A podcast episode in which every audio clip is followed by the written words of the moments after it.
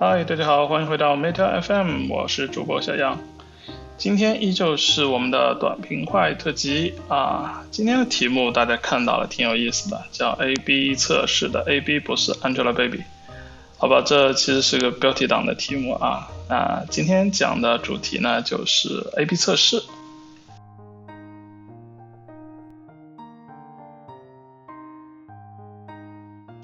呃，不知道大家有没有这样的体验啊？就是你某天忽然发现自己手机里的一个 App 的首页布局啊，突然有了特别大幅的改变。可是过了几天呢，它又变回来了。这个啊，它不是一个 bug，你可能呢被 A/B 测试了。现代科学的最大的进步呢，其实就是引入了基于统计学的比较实验的方法。其实这种方法在我们初中、高中的时候都学过，就是所谓的。控制变量法，可以说啊，正是这种方法论，让人类呢可以摒弃各种道听途说或者 outliers，找到最优解，一步一步的前进。如果我们回忆一下初中、高中的时候，我们用到这个，往往是比如说一些生物实验啊，比如说我们研究这个生长素的作用，那我们在一个一个幼苗上涂生长素，另一个涂生呃生理盐水，然后看它们的生长差异之类的。这个其实就是最朴素的这种控制变量法的思想。那作为一个完全由数据驱动的产业呢，在互联网产品里面啊，由于它整个流量非常巨大，也就导致它的样本量很大，而且这样的样本、这样的流量呢是很容易分割的。那 A/B 测试这种方法也就被广泛应用了。它呢会被用来比较两个版本的功能哪个更出色，然后呢我们就把更出色的这个版本啊拿来广泛的部署和应用。A/B 测试它的对象在互联网产品里非常非常的广泛，小到一个按钮的颜色、字体大小，大到整个推荐系统里面的策略啊或者排序的算法。其实我们在现在的 App 或者网页中看到的，基本上 everything，全都是由 A/B 测试来驱动优化的。换句话说，就是 A/B 测试它可以算是。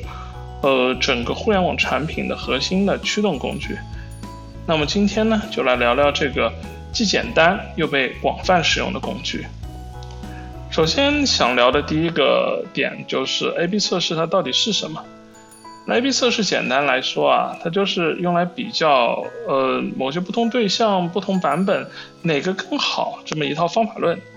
就像刚刚说的，它在科学史的应用其实是可以追溯到上百年前的。那上世纪二十年代，呃，统计和生物学家一个叫 Ronald Fisher 的人，他就从实际应用中啊，总结出了控制变量法它背后的一系列，呃，基于统计学的数学规则。然后在五十年代呢，它就被更加广泛的应用于医药行业。其实如果大家有意识注意最近讲新冠疫苗的事情的话，都会发现，比如说我们讲某些疫苗。它的有效性达到了百分之九十五，这个百分之九十五是什么意思呢？其实就是它的测试组和对照组之间比较，它有百分之九十五的提升，类似这么一个意思。那这其实就是一个控制变量的这么一个思想，只不过它可能在医药领域应用的更更细节一些。那到了六七十年代呢，像控制变量这样的方法也就进一步的使用到了市场还有广告领域。到现在呢，它就被广泛的应用在了各种互联网产品中。一个 A/B 测试，它的起点啊，是要决定我需要去测试的对象。那举个例子，比如说我现在要测试微博页面上，那大家知道自己主页上不是会有那种关注按钮嘛？那我要测试我这个关注按钮的大小多大是合适的？是就是像现在大家看到这么大比较好呢，还是说如果我更大一点好不好？那接下来的一步呢，就是要定义到底什么是好，也就是说，我们需要去确定一些评价方法来验证我我的策略是呃好的还是不好的。比如说，我们可以用呃关注转化率这样的想法。那当我调整了关注这个按钮的大小之后，那我关注人人数除以浏览页面人数的这么一个比例，它会有什么变化？当然，我们希望如果它升高了，那就说明是好的，对不对？啊，接下来的一步呢，我们就需要啊把用户流量去进行分组。那最简单来说，我们就可以简单的把它分成两组。那一组用户呢，他看到的页面上的关注按钮的大小啊，还是现在这么大。这个一般就叫做对照组。那另一组呢会展示更大的这样的关注按钮，那这个呢一般就叫做测试组。经过一段时间以后啊，我们就可以去统计和比较这两种方式它的转化率哪个更好了。进一步呢就可以决定，OK，我应该使用哪种关注按钮。呃，当然这只是一个非常非常简单的例子。呃，实际产品中呢，嗯，基本不太可能看到这么单纯的 A/B 测试的例子。在实际中，因为我们会会用到，比如说会用到一个多多个比较组的这么一个情况啊，每个组都是不一样的。例如一些颜色、字体大小这样的组合。那在更大的范围里，比如说一个整个公司的范围，可能不同的开发组也会同步的去进行各种各样不同的 A/B 测试。像刚才可能，那我们说按钮样式这个东西可能是前端组在做的，OK，那负责推荐系统的开发的组呢，同时也会在测试各种新的排序算法，啊，插件的组可能也在测试我新的音乐播放器里面的一些效果之类的，啊，一般像大型的互联网公司，往往同时都是有上千个这样的 A/B 测试在同时进行的。当我们有了一个完整的 A/B 测试流程之后啊。关键的一点就是我们怎么去解读 A/B 测试它的结果。那像我刚才举的例子，也许你就会想了，这这不是非常简单吗？如果说，比如说我我们就转化率，那我就看转化率谁大谁小就好了，我只要选大的那个方案就好了。但刚才说了，这是一个非常简单的例子，实际情况会比这复杂的多。首先啊，像转化率这样的指标。在 A/B 测试的结果中，它就不是一个很简单的数字啊，一般会给一个区间。比如说吧，我们说对照组的转化率，它可能是百分之十五加减百分之二点一，那测试组是百分之十八加减百分之二点三，类似这样。啊，这个不是说我上线了个新版本，如果我上了这个测试组的版本，我的转化率就一定是百分之十八，不是这个意思啊。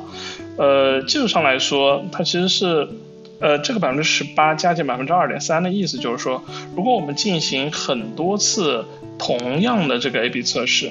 那么呢，会有百分之九十五的概率转化率会落在百分之十八加减百分之二点三的这么一个区间里面。那当然，这里面会涉及到，比如说执行区间，还有统计显著性的选择啊，有些数学背景，那在今天就不做展开了。那但是大家要理解，就是呃，A/B 测试它的结果其实是给出一个执行区间的这么一个概念，执行区间和区间之间也是可以比较的。那，其次呢，真正的场景的 A/B 测试啊，一般也不会只有一个这样单一的评价指标。比如我们会同时看像转化率啊，然后也会看页面停留的时长啊，然后还会关注用户的退出率啊等等多个指标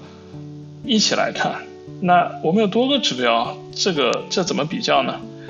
一般来讲，我们可以考虑啊，把多个指标分成三组。那其实这个思路呢，是不仅对 A/B 测试呢，在很多的评价任务上其实都是有效的。当我们手头对一件事物有多个评价的时候，我们可以考虑把它分成三组。那第一组呢叫做条件指标，第二组呢叫核心指标，那剩下的就是其他指标。条件指标啊是指那些必须要达到的标准，比如说我们希望在我更改了这个关注按钮之后，我可能这个 app 的退出率不能增加百分之一一以上。那如果条件指标没有达成，无论其他指标怎样的优秀，方案都是不可用的。而条件指标的到底，呃，比如说它达成了，但是有的达成的好一点，有的达成的差一点，那这个好差呢，一般不太会用作最终选择哪个方案的依据。那我最终选择方案关心什么呢？还是关心的是核心指标，也就是说我最关心的点，比如说像这样，呃，刚才说的。关注按钮大小的这个，我可能关注的就是，呃，关注转化率，这个作为核心指标。那其余指标呢，可能是一些更加呃细碎的，比如说点击率啊之类的，可能在这个 case 里面不是那么重要的点，但还是有意义的。一般呢，我们可以考虑把核心指标和其余指标做一个加权和的方式来算出一个值，来进行不同方案之间的比较。当然了，核心指标一般都会赋予它一个非常非常大的权重。测试解读以后上线之后呢，其实是要持续不断的去跟踪这些指标，不是说我做好一次 A/B test 我就知道 OK 选好了之后我就不管它了，其实是需要对这些指标继续去进行跟踪，以保证实验的可靠性。那为什么要去做这个持续的跟踪呢？我在下面一一一个模块里会讲到，啊，就是说我想下面想谈的其实就是 A/B 测试它的局限性，或者说经常我们会踩到的一些坑有什么东西。啊，上面讲到 A/B 测试的整个过程，包括了确定对象、设计评价，然后评价标准，然后分组，然后还有这个呃跑实验，然后比较结果，最后做出决策。看上去是非常清晰啊，很简单的一条线，实际上会有很多坑是需要当心的。第一个呢，其实并不是所有对象都适合做 A/B 实验的。首先啊，如果一个对象它太复杂或者版本变化太大，比如说啊，我们举个简单的例子，微信最近更新了八点零版，那我如果说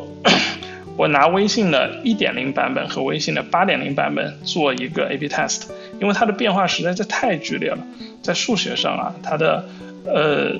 嗯这种非常巨大、这蕴含非常多变量的这样的测试，它的结果的可信度是很低的。所以说，一般的互联网产品都是采取小步快跑的方式啊，就是我一点一点不断上新的 feature，不断上新的 feature，一点一点测。那这个原因其实就在于，呃，只有我的 variant 比较小的时候，我的统计呃这个变化的结果，它的可信度才会比较高。还有对象，还有一些对象，它可能不是那么容易分组啊。比如说像 Booking 在做 Google 搜索关键词的竞价的这么一个体系优化的时候，实验就非常难设计，因为这会涉及到分组的 cost，我需要平均之类的。那总结一下，其实就什么样的对象适合做 A/B test 呢？其实就是说这样的对象要是比较容易分配成相似的几个组的。并且呢，我其中蕴含的变量不能特别的丰富，变化不能特别的大。第二个，嗯，刚刚已经讲到一点，就是评价标准的问题，就是之前一个评价标准显然是太少了，那实际情况中我们也不会这么做，会有多个啊。但是评价标准其实用的太多也是不好的，因为大家知道，A/B 测试它的最终目的是为了做出科学的决策，那过多的评价标准其实是。嗯，在引入决策依据的时候，也会引入噪声，提高做出决策的难度。所以合理的过程呢，还是说我在实验之前先确定少量的几个指标。那当然了，按刚才说的可以进行分类啊，然后其他的指标干脆完全不要管，不要去看它。第三个也是我认为最大的一个坑，就是分组这一步啊。还是回到刚才微博关注按钮的这么一个 case，可能大家知道手机上的用户就比电脑上的用户更喜欢关注别人，因为我注意力比较集中嘛，我屏幕比较小，我刷刷刷刷刷，这里有关注按钮，啪我就点一下。那所以说这就导致了手机用户他本身的关注转化率就会高一点。那可能呢，我在分组的时候，实验组恰好就被分到了更多的这么一个手机用户。这种情况下，即使最后的实验结果显示转化率提升了，那么这个转化率提升到底是由字体大小这个变量因素决定的呢，还是由实验组有更多的手机用户导致的呢？这就很难说了。又比如说，可能有一些新的特征，甚至需要我更新了 App 之后才能看到。那大家知道，更新 App 这个行为啊，本身愿意去更新、主动更新 App 的群体，就是那些比较活跃的群体，它的互动数据就会更好。这也会给实验结果带来很大的偏差。类似的问题还有很多。其实分组的坑说到底就是我的测试组和对照组它的特性的这个分布啊不一致，而这个不一致性呢本身就会导致测试结果的差异。啊，这样的坑其实基本上来说有两个思路去避免它。一个呢就是所谓的我们说叫 AA test。或者 AA 测试啊，刚才说的是 A/B 测试，A/B 的意思就是一个是呃对照组，一个是测试组。那 A/A test 呢，就是我还是同样的分成两个组，但是呢使用相同的策略，也就是都使用这个对照组的策略。这样呢就可以量化的把组间差异导致的结果差异先给它算出来。再下一步，再用 A/B 测试把这个组间差异的扣除掉，然后就可以得到一个更合理的分析结果了。